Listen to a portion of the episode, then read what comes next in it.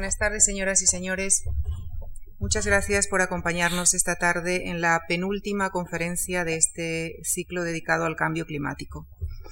Si el martes pasado el profesor Losada examinaba para todos nosotros la influencia del cambio climático en las costas españolas en general, el investigador que hoy nos acompaña, el profesor Millán, analizará el clima en la cuenca mediterránea. El profesor Millán es director ejecutivo de la Fundación Centro de Estudios Ambientales del Mediterráneo de Valencia. Es doctor ingeniero industrial y doctor en física atmosférica por la Universidad de Toronto. Entre 1972 y 1982 se incorporó al Grupo de Investigación Atmosférica en el Ministerio de Medio Ambiente de Canadá a cargo del programa de aplicación de sensores remotos a estudios de dispersión de contaminantes en la atmósfera. Establecido en España desde 1982, actualmente centra su labor investigadora en el estudio de los procesos meteorológicos mesoescalares en la contaminación atmosférica y los procesos climáticos en el sur de Europa. Es autor de más de 96 publicaciones científicas, y desde 1974 es asesor de la Comisión Europea en las áreas de medio ambiente y clima. Muchas gracias, profesor Millán, por haber aceptado nuestra invitación y a ustedes, señoras y señores, por acompañarnos. Pues muchas gracias, Lucía. Es un placer estar aquí.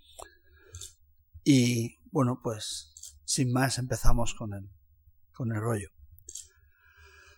Bueno, se está hablando bastante de, cambio climático, se está, se está, hablando del informe de las Naciones Unidas, y quizás poca gente se pregunta quién financia la investigación que aparece luego en los informes de las Naciones Unidas, porque las Naciones Unidas no financian la investigación, solo coordinan los grupos que, que cogen la información. Entonces, yo voy a empezar haciendo un poquito de, de una labor de detective, mostrándoles lo que pasa en la cuenca mediterránea, lo que sabemos en la Comisión Europea, cómo se ha originado y también cómo se originan las prioridades que financian la investigación que luego aparece en, en otros informes. Entonces, en el año 74, la Comisión de las Comunidades Europeas inició una serie de proyectos encaminados a tener información para elaborar las directivas sobre el medio ambiente. De hecho, se están aprobando actualmente en el Parlamento Europeo. Eso les, da una idea del retraso desde que se empiezan a estudiar los problemas hasta que luego aparecen las directivas. España entró en el año 86 cuando ya muchos de estos trabajos estaban en curso. El problema que hemos tenido en España tradicionalmente es que nos tragamos directivas basadas en investigaciones hechas en países que no se corresponden con nuestras condiciones climáticas. Bueno, y se seleccionaron una serie de áreas porque la Comisión Europea tenía una larga lista de problemas en el Mediterráneo. Problemas en el sentido de que cuando se aplicaban los procedimientos que se habían desarrollado en Inglaterra o en Alemania, pues aquí parecía que no funcionaban bien. Entonces, la otra cosa es que en todas estas campañas de la Comisión Europea, donde funcionaban a veces varios grupos de investigadores de varios países, como les enseñaré después, había que ir y pedir permisos pues para poner sistemas de sondeos, eh, unidades móviles, conectar la electricidad. Y la información que fue recogiendo los grupos asesores de la comisión era que de alguna forma se estaban perdiendo las tormentas de verano en la cuenca mediterránea. Cuando hacíamos experimentos en otras zonas de Europa, pues el, el comentario de la pérdida de lluvias no, no surgía.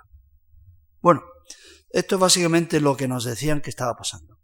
Aquí tenemos unas montañas muy bonitas en Teruel, la Olmedilla, 1700 metros. La base de la nube yo estimo que estará a unos 2000 y algo metros de altura. Y esto es una tarde de verano donde normalmente se hubiera desarrollado una tormenta. Se forman cúmulos, ahí vemos uno aquí a la izquierda.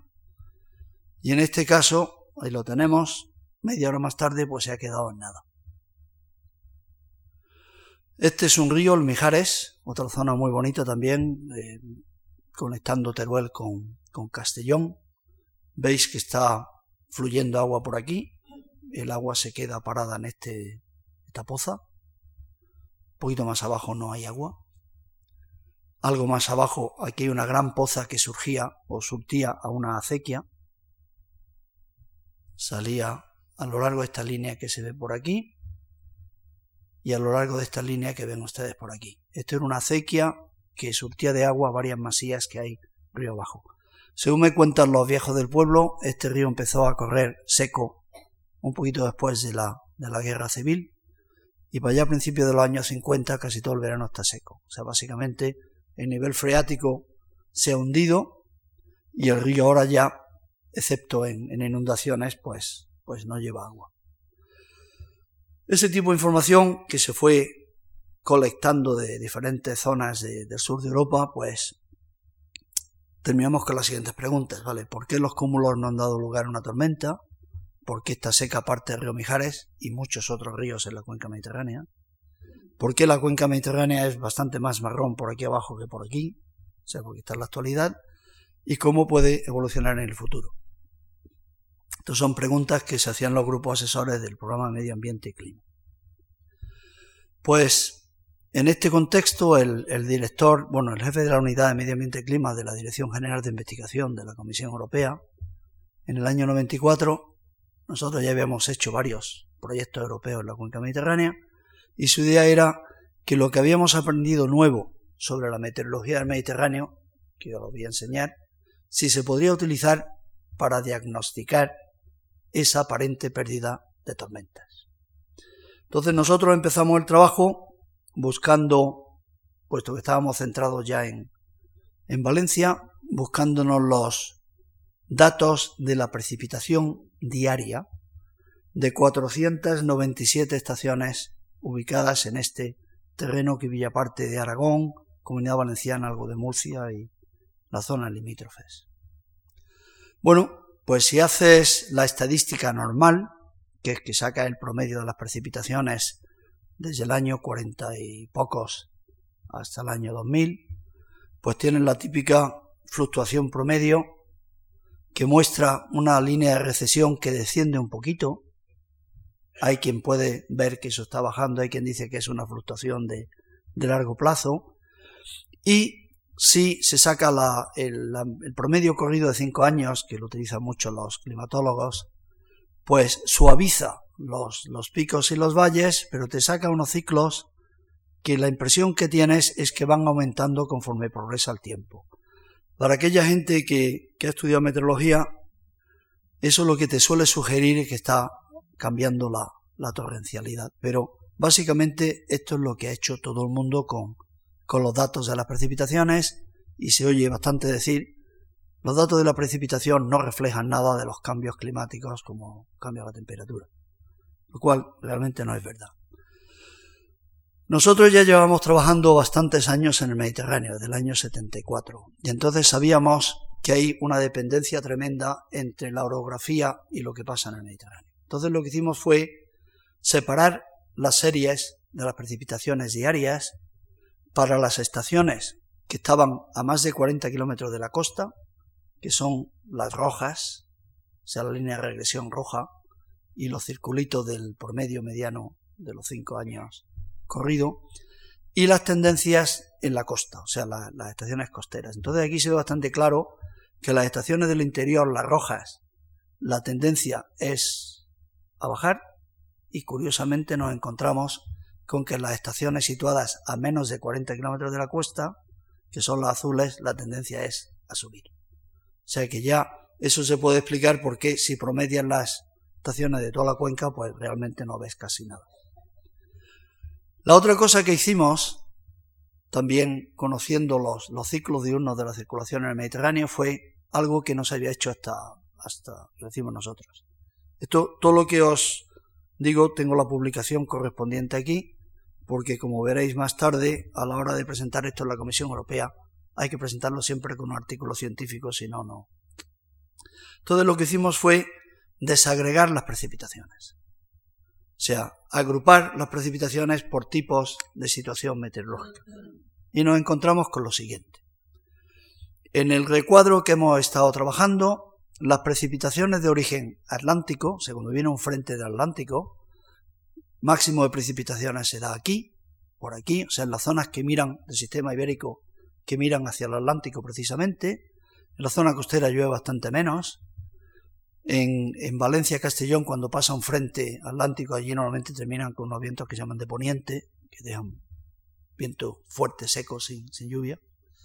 Y ahí lo que vemos es que en las estaciones del interior, que en el año 1950 y tantos, que era cuando estaban los mapas meteorológicos, tenían una media de 200 litros por metro cuadrado y por año, pues han caído bastante.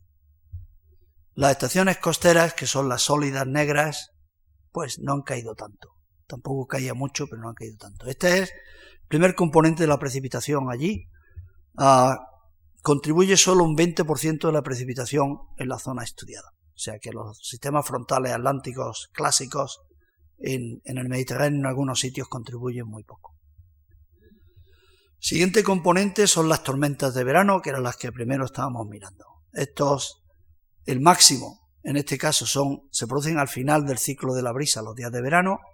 El máximo está en la zona del maestrazgo, en la cara que mira hacia el Mediterráneo.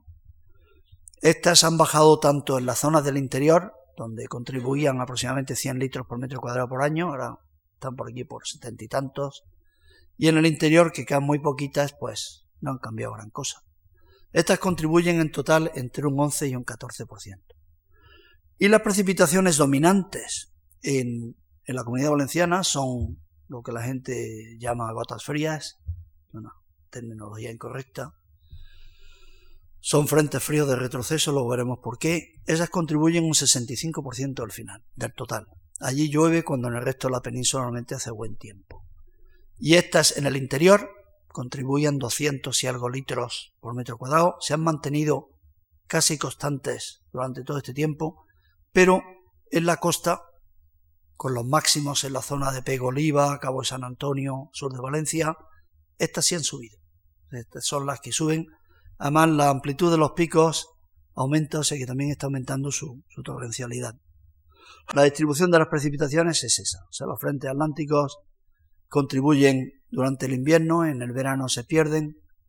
En otoño, las tormentas de verano contribuyen en el verano. Y las lluvias torrenciales de otoño, la ciclogénesis mediterránea, pues contribuye un máximo normalmente en octubre.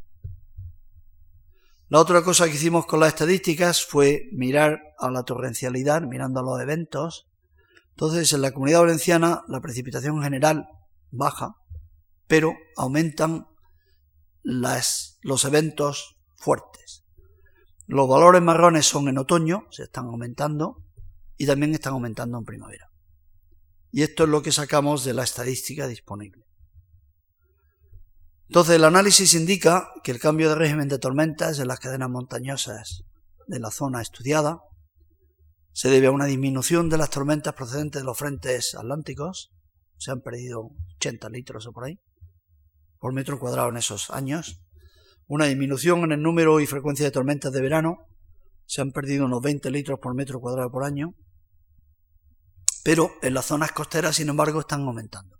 Las zonas costeras ahora llueve más que antes se han ganado el orden de unos 70-80 litros y además de forma mucho más torrencial. Y la cuestión final es que estas respuestas son de tipo estadístico, pero no nos dicen por qué está pasando. Y si quieres resolver el problema tienes que saber cómo funciona. Entonces, a la gente que trabaja en investigación, este es un trabajo muy bonito porque empezamos con una pregunta y ahora tenemos cuatro más. Que porque si contestas la pregunta te quedas sin trabajo. Ah, entonces, la pregunta era por qué disminuyen las tormentas de verano y después de los análisis, por lo que nos encontramos es por qué disminuyen las precipitaciones frontales en esta zona, por qué aumentan las lluvias torrenciales en general y por qué aumentan las lluvias torrenciales en la costa y en particular por qué están aumentando en primavera. Y qué procesos son los que están actuando. Eso es lo que nos, nos interesa sacar. Bueno, pues ahí empezamos a tirar de los datos de las campañas de los proyectos europeos. Y con esto se ilustra un poco el tipo de movida que se hacen cuando se están documentando la dinámica de contaminantes en algún sitio y cómo nos llegaban las preguntas o las respuestas o las indicaciones de que las tormentas estaban perdiendo. Este fue uno de los proyectos europeos, el primero que se tuvo en España después de entrar en, la Comisión Europea, una unidad de móvil de medida de contaminantes atmosféricos con su torre meteorológica, un sistema de trazadores, o sea, unos gases específicos que no existen en la atmósfera, que se tiran desde la central térmica de Castellón, está en la base de una de las chimeneas. Estos son sistemas de sondeos para ver la distribución de velocidades y temperatura en la atmósfera a diferentes horas del día, ver la, profundidad de, la capa de superficie. En Balbona, Teruel, 80 kilómetros de la costa, en la casa de, bombeo de agua de la central térmica de Castellón, en, en el puerto de Castellón. Este fue un avión instrumentado que puso la Comisión Europea, se gastó 45 millones de pesetas ese año. Estaba instrumentado por el Fraunhofer Institute. Y el avión puede, podía medir 89 parámetros simultáneamente mientras vuela. ¿eh? Esto es dentro del avión, pues no hay sillas, sino que hay un cacharro tras otro hasta el final. El mismo avión en el aeropuerto de Valencia, los sistemas de calibración para calibrar los instrumentos que están dentro del avión y luego pues las típicas instalaciones que ponen los colegios de los pequeños pueblos, tienes que pedir permiso para que te dejen poner pues un cromatógrafo de gases y todas las cosas en un colegio o en otro colegio, no, este es el mismo. Controlar con el ordenador el sistema de sondeos que tenías fuera. O sea, era cuando pedíamos permiso para hacer estas instalaciones que nos contaban que se estaban quedando sin, sin tormentas. Y el primer proyecto de la Comisión Europea se organizó en este escenario, o sea, midiendo simultáneamente en Bilbao, Valle de Losa, Madrid, Delta del Ebro, Castellón, esta es la línea de los vuelos instrumentados cuyo objetivo era entrar a lo largo del Valle de Mijares, Molina, Aragón, hasta Guadalajara, siguiendo la entrada de, la brisa de mar. Entonces, lo que se estaba estudiando en aquel momento era seguimiento de contaminantes atmosféricos. Había identificado que en el Mediterráneo había valores muy altos de ozono que aparentemente estaban afectando cultivos en una zona donde todo el mundo se creía que el Mediterráneo era una zona idílica y que no pasaba nada, y sin embargo tiene unos valores de ozono muy altos con efectos en, cultivos, o efectos directos, o estresando la planta de forma que los hongos o los virus son los que le atacan.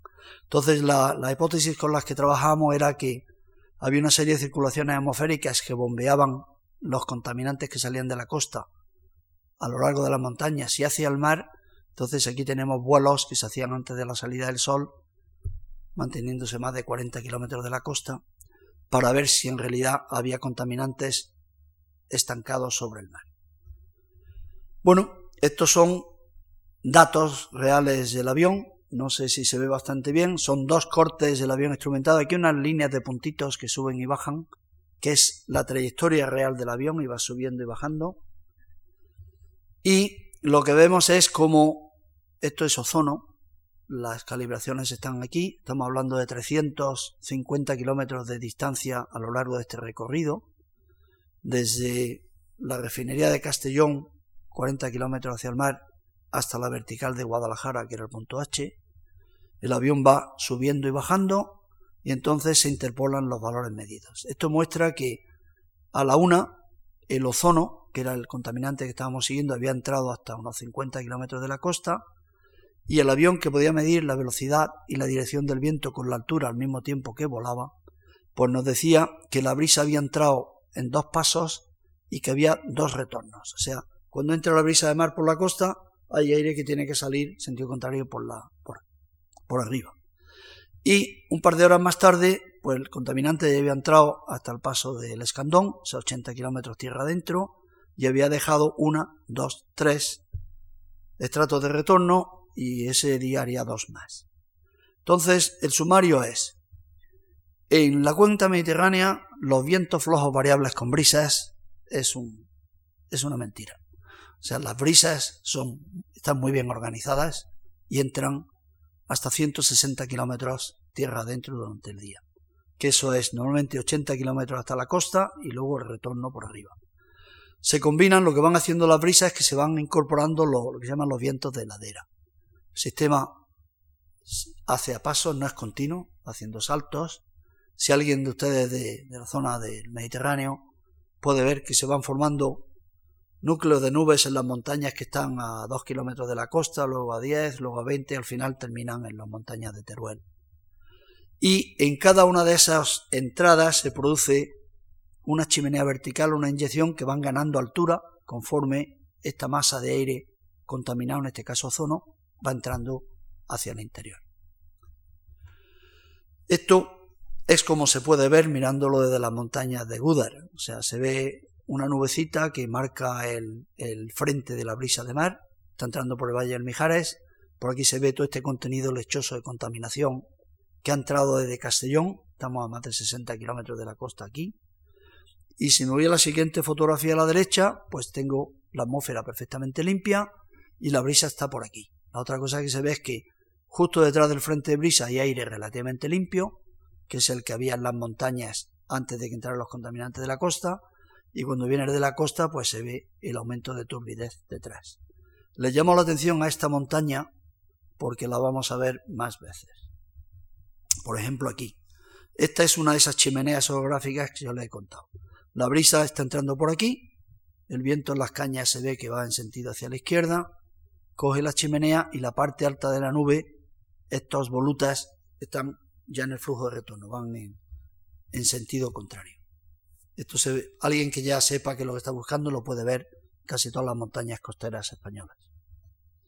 Bueno, estos son los mismos datos de antes y esto es como eso se puede simular con modelos matemáticos meteorológicos mesoescalares de alta, de alta definición. O sea, lo que estamos viendo es el modelo reproduce las flechitas entrando a lo largo del mismo recorrido de antes, nos muestra que la chimenea está un poquito más adentro que la que muestran los datos. Esta es la misma zona que estamos representando en el modelo. Nos muestra que la inyección de la chimenea última, esta, llega a más de 4.000, casi 5.000 metros de altura, y nos muestra que los, el flujo se da la vuelta a la chimenea y se vuelve hacia el mar. O sea, en altura las flechas van hacia allá y en superficie vienen por aquí. Sin embargo, el modelo tiene el problema de que los datos reales nos muestran que hay tres retornos y el modelo pues básicamente nos da solo una entrada y luego lo que pasa por arriba. O sea, no tiene suficiente resolución para reproducir todo lo que se ve. Y la otra cosa que descubrimos con este proyecto es que esta chimenea que se forma donde la brisa de mar se junta, Teruel está exactamente aquí. Vientos del interior que vienen del oeste y vientos de la costa que vienen del este forman esta línea de convergencia donde se unen y, tiran para arriba. En estas chimeneas es donde se formaban las tormentas las tardes de verano. Bueno, esas se organizan a nivel de toda la península, o sea, el corte que vimos antes corresponde a esta línea. Entonces nos damos cuenta que las líneas grises es donde los vientos en superficie vienen de direcciones opuestas, se unen y no les queda más remedio que tirar para arriba. Y esta era la zona preferente de formación de, tormenta a lo largo de la penibética, ibérica, el norte de Madrid, con Isa Cantábrica, Pirineos, algunas zonas por aquí, y esta es la zona que nosotros estamos estudiando. O sea que esto se... Todas las brisas de mar en la península ibérica se organizan como parte de una cosa que se llama la baja térmica ibérica, que tiene una estructura muy, muy peculiar asociada a las algunas cadenas montañosas. Esto se puede repetir esencialmente casi todos los días de verano. Bueno, pues ¿qué pasa con esos contaminantes que se dan la vuelta? Pues efectivamente, se vuelven al mar y forman estratos en el vuelo que se hizo desde Barcelona hasta la vertical de Denia, manteniéndose entre 40 y 60 kilómetros de la costa. Lo que ves es ozono, altos valores, aparcado sobre el mar, estamos hablando de las 5 de la mañana, que es el que luego entraría al día siguiente con la brisa y explicaba esos altísimos valores que se estaban en el delta del Ebro en otros sitios, en la zona costera mediterránea, hay valores de ozono troposférico bastante altos todos los días de verano.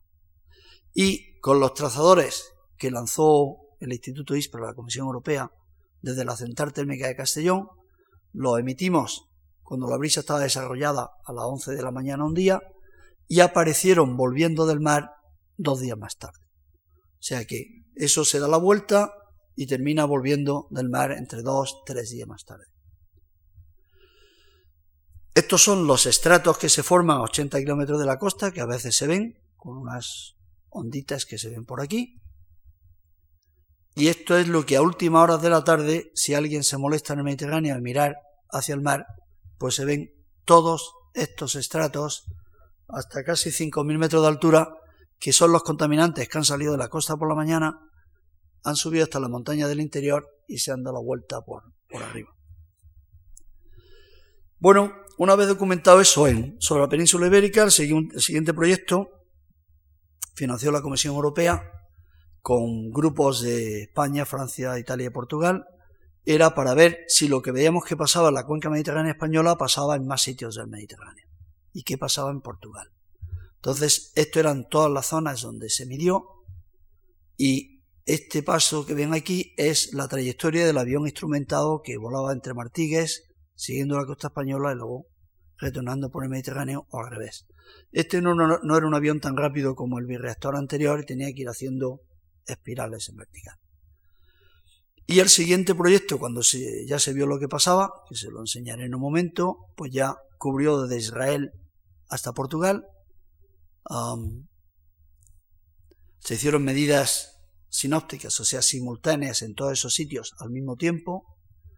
Las medidas con avión instrumentado se hicieron en este recuadro, con un avión de, de la fuerza israelí, que no se acercaba demasiado a Libia por razones obvias. Y, bueno, participaron grupos estos y el proyecto duró hasta el año 1995. Bueno, ¿qué evidencias tenemos de todos esos proyectos? Pues que en la cuenca mediterránea, en verano, las brisas de mar se combinan con las brisas de ladera y se autoorganizan. O sea, son todas parte de un mismo proceso. En este proceso los vientos en superficie van a alimentar esas brisas que entran por el mar y cogen las laderas montañosas y cuando se forman las chimeneas retornan por arriba hundiéndose para completar el, ciclo. O sea que la cuenca mediterránea occidental en verano se comporta como una gran olla que hierve de los bordes hacia el centro. Y esto pasa aproximadamente siete meses del año casi todos los días.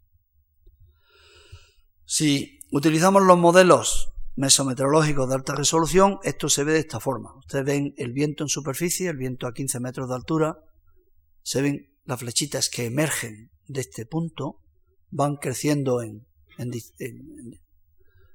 longitud, o sea, están creciendo en intensidad para alimentar estas líneas de convergencia que esta vez las vemos a, través, a lo largo de la península, son las mismas que les enseñé antes, sur de Francia, Apeninos de Italia y norte de África. Entonces, el hecho de que aquí no haya viento y que vaya aumentando quiere decir que tiene que salir de algún lado. Entonces, si hacemos un corte del modelo a lo largo de esta línea de, trozos azules, lo que vemos es que efectivamente aquí tenemos la costa española, Baleares, Mallorca, Cerdeña, Italia, Grecia, Turquía.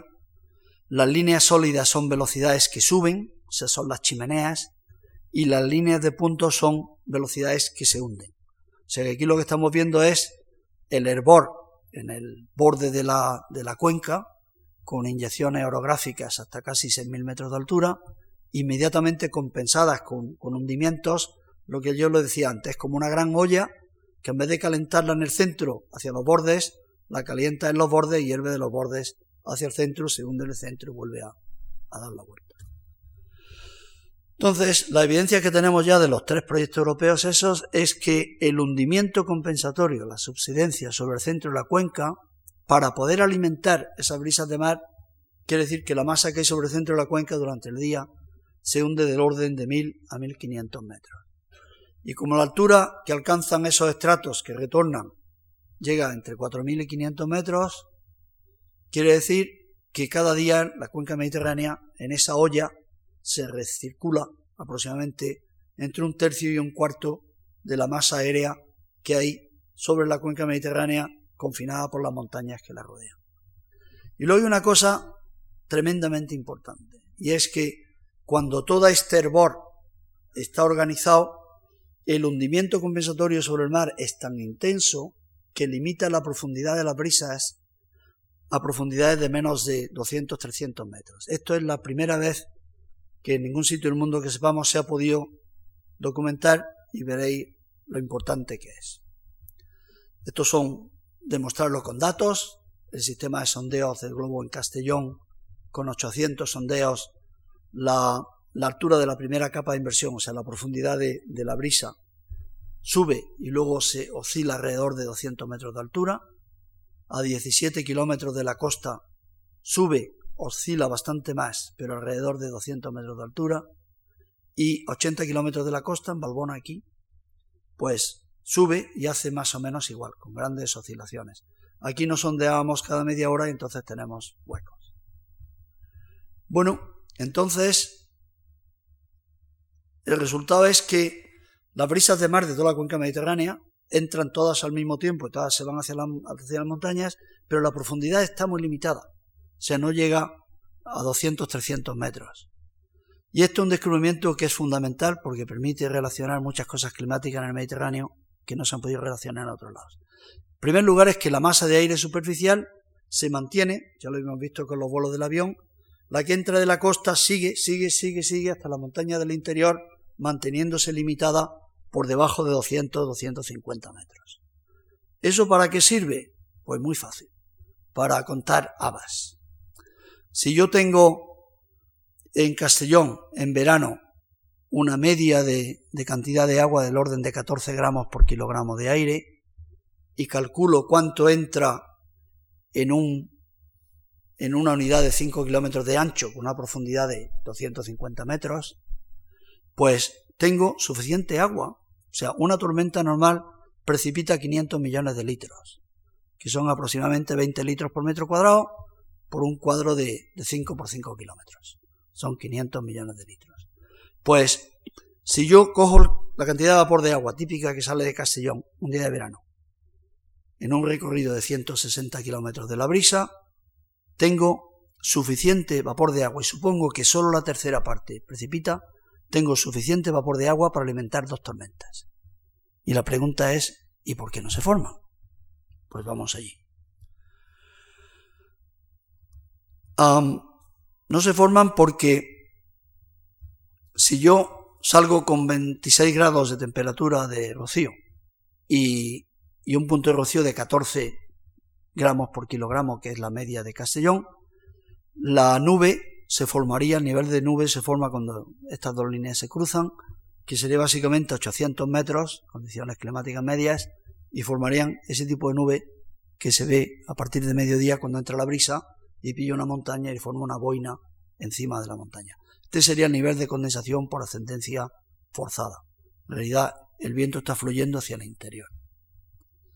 Pero en los datos que habíamos medido antes, el avión que volaba sobre la costa, cuando el avión bajaba por esta línea y midió la temperatura con la altura, nos encontramos con una serie de inversiones y la temperatura del aire que retorna de las chimeneas ha ganado 16 grados. Lo que pasa es que el aire ha salido del mar a 26, la brisa de mar se forma cuando el terreno se calienta más rápidamente que el mar, entonces el aire que entra, que va subiendo, se va calentando y va ganando temperatura. Entonces, si no pasa otra cosa, yo me encuentro que con una humedad de 14 gramos por kilogramo, si le pongo 16 grados encima más, tengo un nivel de formación de nube a 2.740 metros.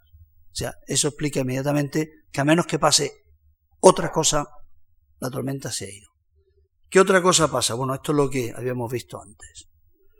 Pues que normalmente en las costas que no están muy perturbadas hay marjales, hay humedales, hay zonas de regadío, hay vegetación que cuando entra la brisa empiezan a respirar y añaden vapor de agua. Entonces, lo que hacen es que la línea esta de 14 gramos por kilogramo, que es la que viene del mar, le añaden más vapor de agua y el nivel de formación de nube pues baja. ¿Eh? En el caso de, Castellón, pues para que se forme una nube a 2.000 metros de altura necesitas añadirle, a los 14 que salen de mar, tienes que añadirle 6 gramos más. Y para tener una precipitación más cerca de la costa, en la zona de Barracas, por ejemplo, tienes que añadirle entre 14 y 16 gramos más. Y si hacemos los cálculos, pensando en que las zonas regadas evapotransporan entre 5 y 7 litros por metro cuadrado por día, y he cogido una media de 6, y la zona de, montaña matorral evapotranspira del orden de 1 a 3 litros por metro cuadrado por día y he cogido dos con un recorrido en la brisa de 80 kilómetros y se hacen todos los nombres, todos los números, perdón, resulta que con esos vapores, con esos valores, yo añado 5 gramos de agua por kilogramo, que es muy cerca de los 6 que necesito para que se, la tormenta cuaje. O sea que lo que eso me está mostrando es que con la situación actual estamos justo al límite de que la nube se forme al nivel de la cadena montañosa. O sea, este es el ciclo que tenemos. Tenemos evaporación del mar, tenemos el suelo, que aporta vapor de agua a lo que entra con la brisa. Hay también efectos de contaminantes atmosféricos que pueden cambiar los procesos de formación de nube, pero no lo vamos a mencionar. Entonces, el problema es que si este o entre los dos no son suficientes para que el nivel de formación de nube se mantenga por debajo de las montañas, cuanto que el nivel de formación de nube suba por arriba, te quedas sin tormenta. Te quedas sin tormenta, aumenta la sequía en la zona del interior. Y ya te metes en un bucle en el cual cuanto más sequía tengas, menos vapor de agua añades y menos tormentas tienes. Bien. Esto se presentó ya, eran los primeros análisis de los datos que les he enseñado antes, se presentó ya en el año 97 en San Diego, en una reunión organizada entre ellos por la persona, una de las personas que han llevado el informe de, de las Naciones Unidas, que es José Manuel Moreno, que es catedrático de la Universidad Castilla-La Mancha. El esquema básicamente es este. O sea, aquí tenemos humedad gratis, que sale del mar, entra por la costa y añaden humedad en los marjales, la vegetación, y el truco está en que la nube se forme por debajo de la montaña. Entonces precipita nutre el acuífero y aquí tenemos un ciclo espacial de unos 80 kilómetros en el cual se recicla el agua que evaporan estas zonas. Si tú desecas el marjal, lo llenas de edificios, quitas los bosques o los quemas y no aportan la humedad necesaria, el nivel de formación de nubes se va para arriba y se acabó. Te puedes poner de rodillas con los brazos en cruz, ya no llueve más. es la humedad es la que hay sobre todo porque la, límite de la capa de mezcla es, es la que es. Actualmente, si tú edificas, o sea, sellas 10 kilómetros de suelo en la zona de Castellón, el nivel de formación de nube en Maestrazgo sube 140 metros. Y es la diferencia, aquí está el monte este otra vez, entre tener una tormenta, tormenta, o ver solo eso. Nubecitas que se dan la vuelta, no cuajan en nada. O sea que lo que tenemos es que el nivel de formación de nube con respecto a la altura de las montañas que rodean al Mediterráneo es el umbral crítico que determina si la tormenta se forma o no se forma. Por tanto, cambio de uso del suelo que disminuyan la cantidad de agua que evapora la superficie y que se añade a la brisa de mar, condicionan la pérdida de tormentas y el inicio de un primer bucle de retroalimentación hacia la sequía y condiciones más áridas. Estas conclusiones se pueden generalizar ya a muchos más sitios. Claro, la primera pregunta que puede hacer alguien es, vale, si no llueve, ¿qué pasa con el vapor de agua que entra con la brisa? Pues vamos a ver qué pasa. Si, si la lluvia no se produce, ¿dónde va el vapor de agua que venía con la brisa más el que ha recogido a lo largo del camino? Que no era suficiente para la tormenta, pero que había entrado. Entonces volvimos a mirar a nuestros datos antiguos y vimos que el ozono, que era el contaminante que seguíamos al principio, va subiendo y se va dando vueltas a diferentes alturas, y si no se forma la tormenta, el vapor de agua hace exactamente igual. Normalmente, si se hubiera formado una tormenta, hubiera mezclado todo, tira parte del agua al suelo y te mezcla todo lo que viene con, con el aire y la brisa hasta 14 kilómetros de altura y ahí, por ahí se queda. Pero si no se forma la tormenta, precisamente es por lo que las circulaciones se dan la vuelta. O sea, que se convierte en un sistema cerrado. Nosotros teníamos evidencia de que el ozono se acumulaba sobre el mar y con lanzamiento de trazadores teníamos evidencia de que esa masa de aire se tiran por ir recirculando entre 5, 6, 7 días. O sea, cuando no hay tormenta el sistema está cerrado. O sea que el vapor de agua que no precipita sobre las cadenas montañosas sigue los flujos de retorno de la brisa y se acumula sobre el mar, igual que los contaminantes que habíamos estado estudiando durante muchos años. Esto es muy difícil de vender en cualquier sitio. y en Europa peor porque ellos están acostumbrados a condiciones de vientos que, que van y la idea de que las masas de aire recirculan no se las quiere tragar nadie, ni siquiera aquí en España. Y ya llevamos dándole vueltas a esto pues desde los años setenta y tantos que tenemos las primeras evidencias. La luz se nos encendió precisamente cuando nos dimos cuenta que el ozono que nosotros habíamos seguido, si el vapor de agua hace exactamente igual, el vapor de agua nos puede servir de chivato de lo que pasa en el Mediterráneo. Y el vapor de agua lo miden los satélites todos los días. Entonces, vamos a ver, ¿qué ven los satélites? Acordaros de las circulaciones sobre el Mediterráneo, el corte que hemos hecho. Grandes chimeneas sobre la costa y grandes hundimientos sobre el mar. Entonces, si el satélite pasa por la mañana, tú esperas que al mirar a lo largo de la chimenea que está subiendo hacia arriba, tenga valores muy altos alrededor de la costa, mientras que sobre el mar esa masa de aire se tiene que hundir un tercio de su grosor precisamente para alimentar las chimeneas. Como el proceso tarda varias horas en completarse, entonces durante el día tú tienes un mínimo de, de, señal sobre el mar y máximos a lo largo de las costas. ¿Y por la noche qué esperas? Pues por la noche las brisas ya han terminado el ciclo, han vuelto a pelotonar contaminante y vapor de agua sobre el mar, entonces los valores por la noche esperas tener los valores más altos precisamente sobre el mar. ¿Qué muestran los satélites? Pues aquí lo tenemos. Este es el promedio de los datos del satélite MODIS Terra de la NASA en el paso que hace a las 10.30 de la mañana y lo que se ve son altos valores de vapor de agua alrededor de la cuenca mediterránea. Este es el promedio de julio, todos los días de julio. Y el promedio de noche-día que, que pone énfasis en dónde está ese vapor de agua que está subiendo por esas chimeneas y los contaminantes, pues está ahí, justo aquí. O sea que el vapor de agua nos sirve de chivato precisamente ese hervor que se produce sobre el Mediterráneo. Ese julio, agosto del año 2000, por la mañana tenemos ozono, uh, vapor de agua alrededor de la cuenca, por la noche está ahí. Julio del año 2001, vapores de agua en las costas, por la noche sobre la cuenca. Agosto 2001, sobre las costas, sobre la cuenca. Y ya me paso directamente a julio de 2005, sobre las costas, sobre la cuenca, y agosto 2005, sobre las costas, sobre la cuenca.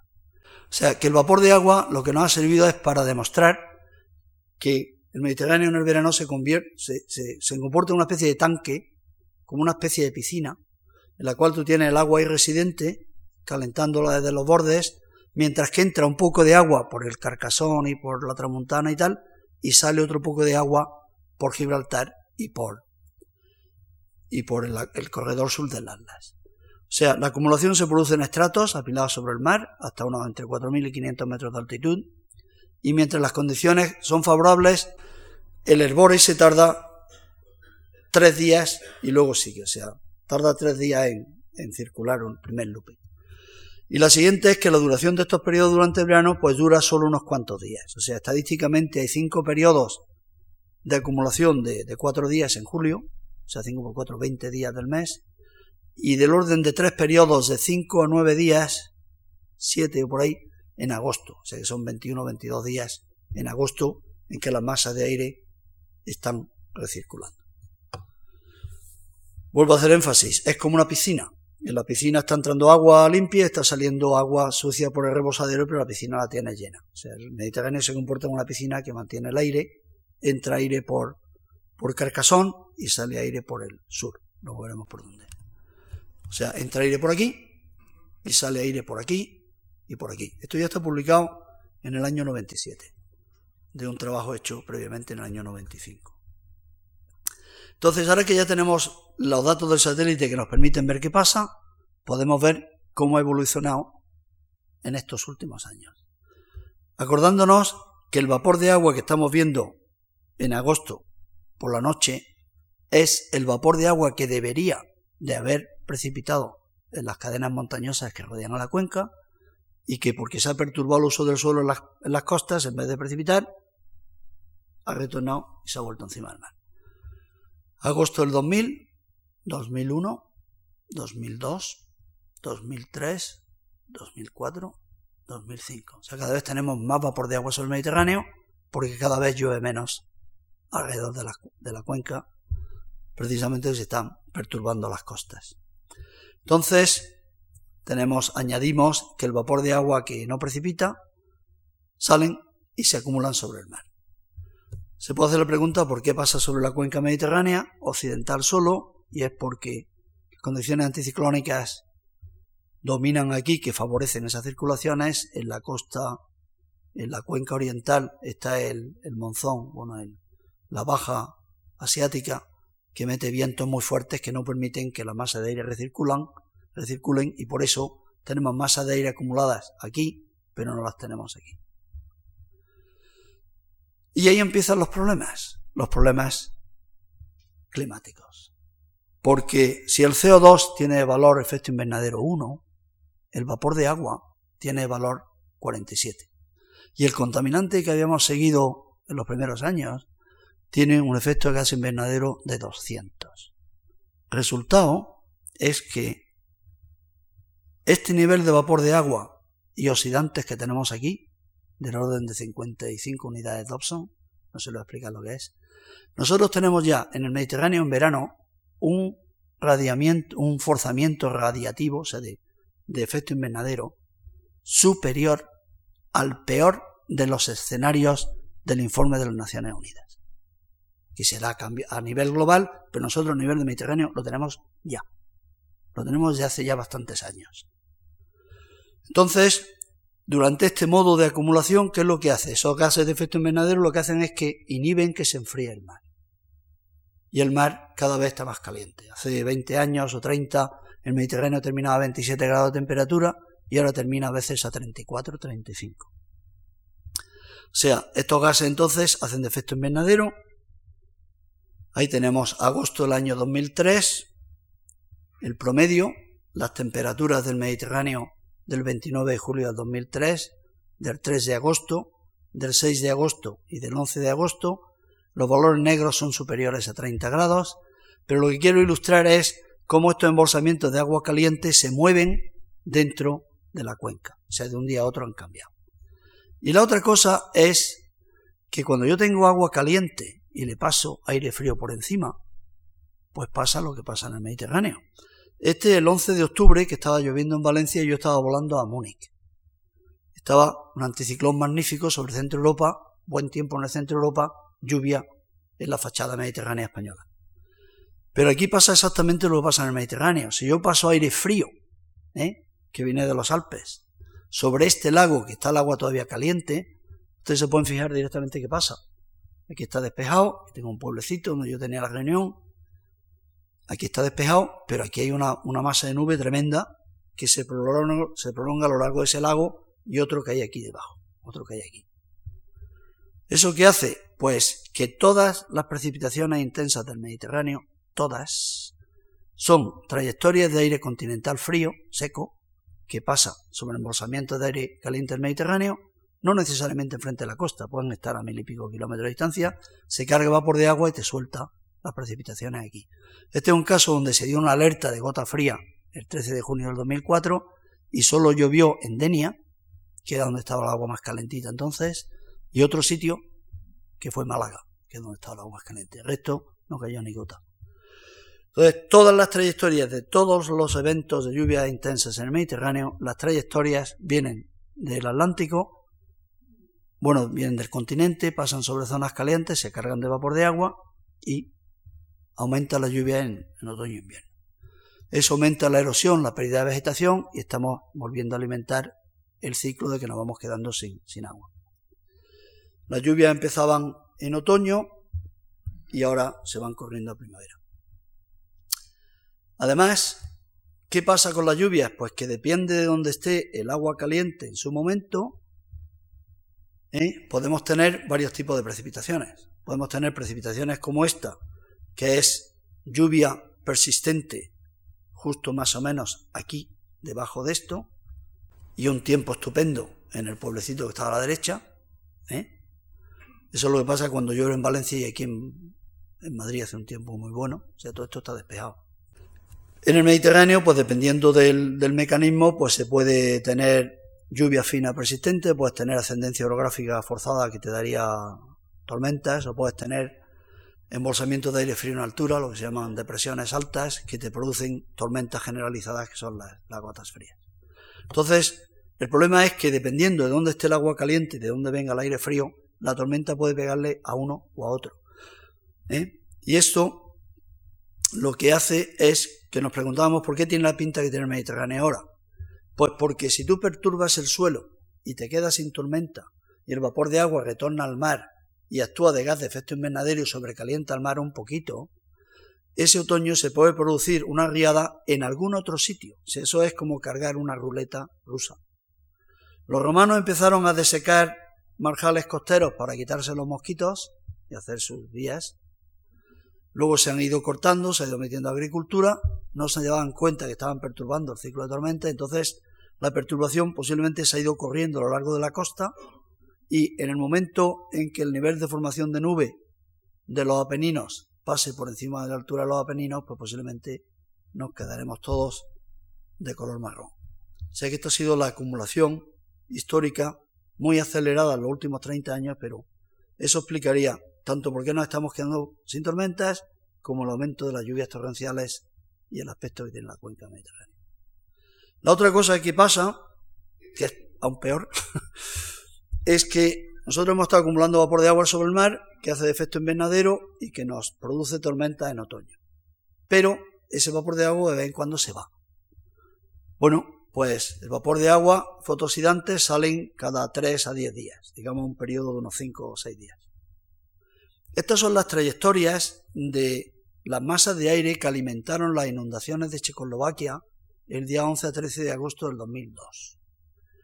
Estas son unas trayectorias que los alemanes llaman de tipo 5B, o sea, quinta, sub B, que los alemanes nunca se explicaban cómo podía salir tanto vapor de agua del Mediterráneo cuando el Mediterráneo alcanzaba solo un máximo de temperatura de 26-27 grados.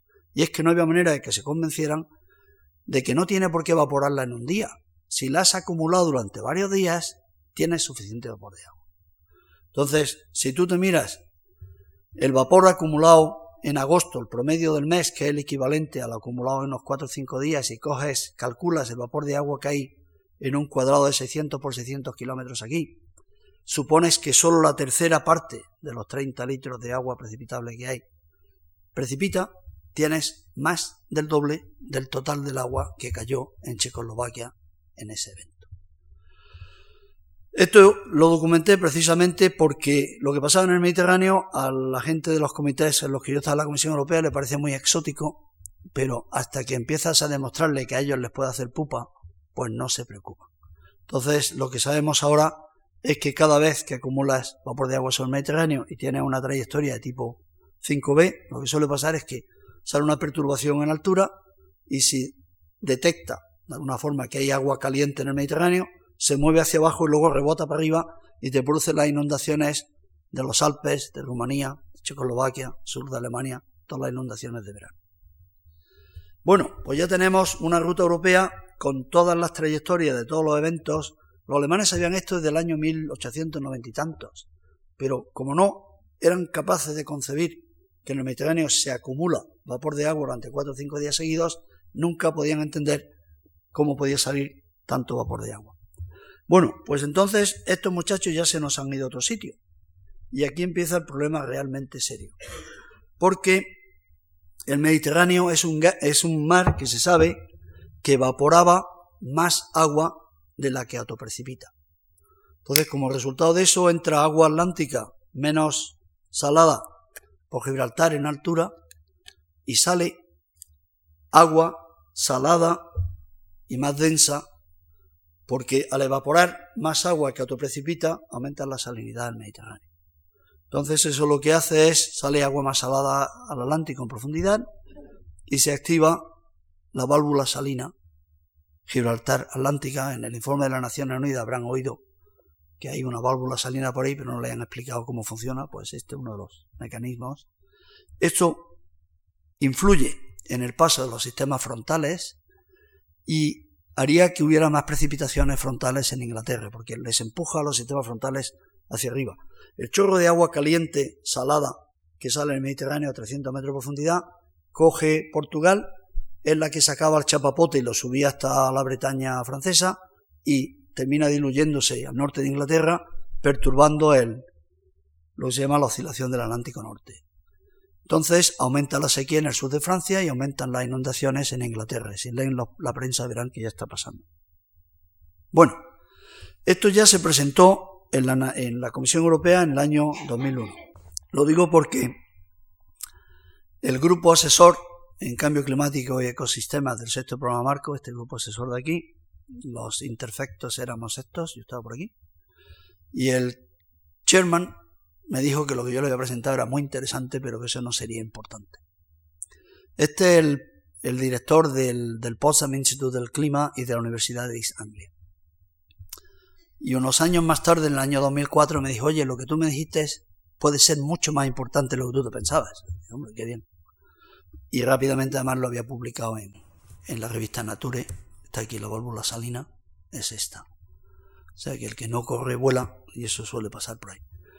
Bueno, la otra cosa es que no solo está ese lazo, sino que hay otros, ya se había indicado que había una salida del aire contaminado y húmedo del Mediterráneo, se va escapando como en la piscina un poquito por aquí, entran las circulaciones de las montañas estas y ahí se ve ya en el satélite los datos día, se ve la cantidad de vapor de agua que pasa por el desierto del Sahara sin precipitar.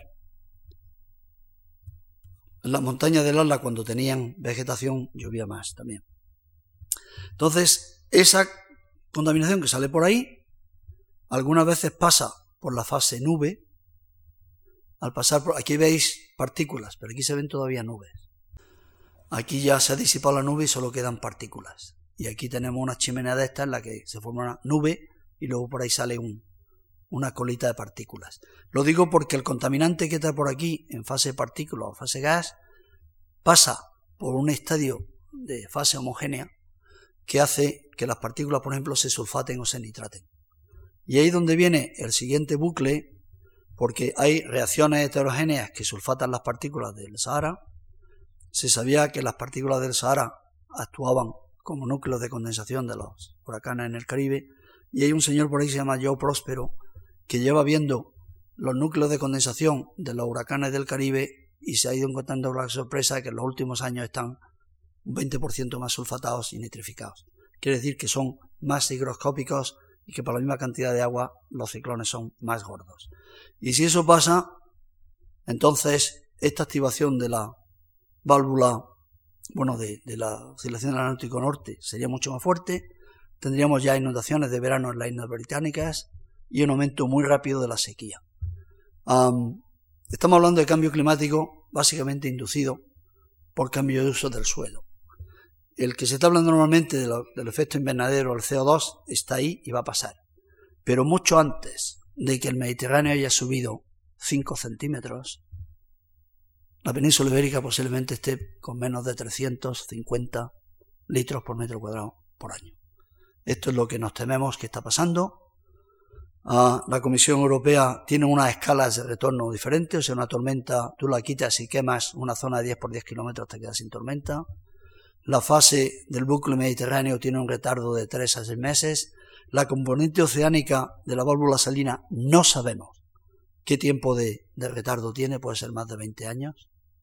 Y esta, que ya tenemos datos de satélite y de modelos, la sulfatación de los, y la perturbación de los huracanes, sabemos que tiene un tiempo de respuesta de 3 a 6 semanas. Basado en eso, la Comisión Europea, en el sexto programa marco, puso todas esas líneas prioritarias dotadas con, con fondos, entre esas y las convocatorias anteriores, unos 280 millones de euros. Se puso la prioridad particular del impacto del cambio climático en el Mediterráneo, dotado con 10 millones de euros. Y en el séptimo programa marco, una de las líneas prioritarias que salieron, de las primeras, era precisamente el impacto de los mecanismos de retroalimentación en el clima y, y el suelo, que me atribuyo a haber sido responsable de que se pusieran. Bueno, con eso lo que se hace es, estamos trabajando con un, un esquema de hipótesis de trabajo, unas más validadas que otras, y los dineros que se están poniendo ahora son precisamente para validar hasta cuándo y qué cantidad de estas hipótesis son reales o no. porque sabiendo cómo funciona el sistema, pues se puede tratar de recuperar en algunos sitios. Estamos hablando de cambio climático influido por cambios de uso del suelo y retroalimentaciones ocurriendo ya y una rapidez muchísimo más rápida que, el causado por, por los gases de efecto invernadero. Bueno, pues estos son todos los proyectos europeos desde las primeras campañas en el año 75 hasta esta del 2007 en los impactos del cambio climático en el Mediterráneo que ya comenzó el 1 de abril de este año, en los cuales se han utilizado los datos para hacer todo este mosaico que les he enseñado a ustedes. Quiero agradecer a la Comisión Europea por todos esos proyectos, a la NASA que nos facilitó los datos gratis, los datos los ha procesado el profesor Lucio Alonso de, de la Escuela de Ingenieros de Bilbao, algunos ayuntamientos, en particular de Balbona, donde nos permitieron enchufar los cables y tener todo, incluso una, una instalación permanente que tenemos allí desde, desde el año 88. Y esto es lo que pasa cuando cruzas un umbral climático. Es una ilustración que me hizo mi hijo. es un político y este es un modelizador del clima que normalmente modelizan pero no salen a mirar fuera y no se enteran de los problemas a corto plazo. El político dice, bueno, pues la próxima vez no nos acercaremos tanto al borde porque el sistema puede reventar. Y el modelizador del clima dice, pues no hay problema, se cambia el módulo de desarrollo y nos traemos un paracaídas. Bueno, este es el fin de esta conferencia y muchas gracias.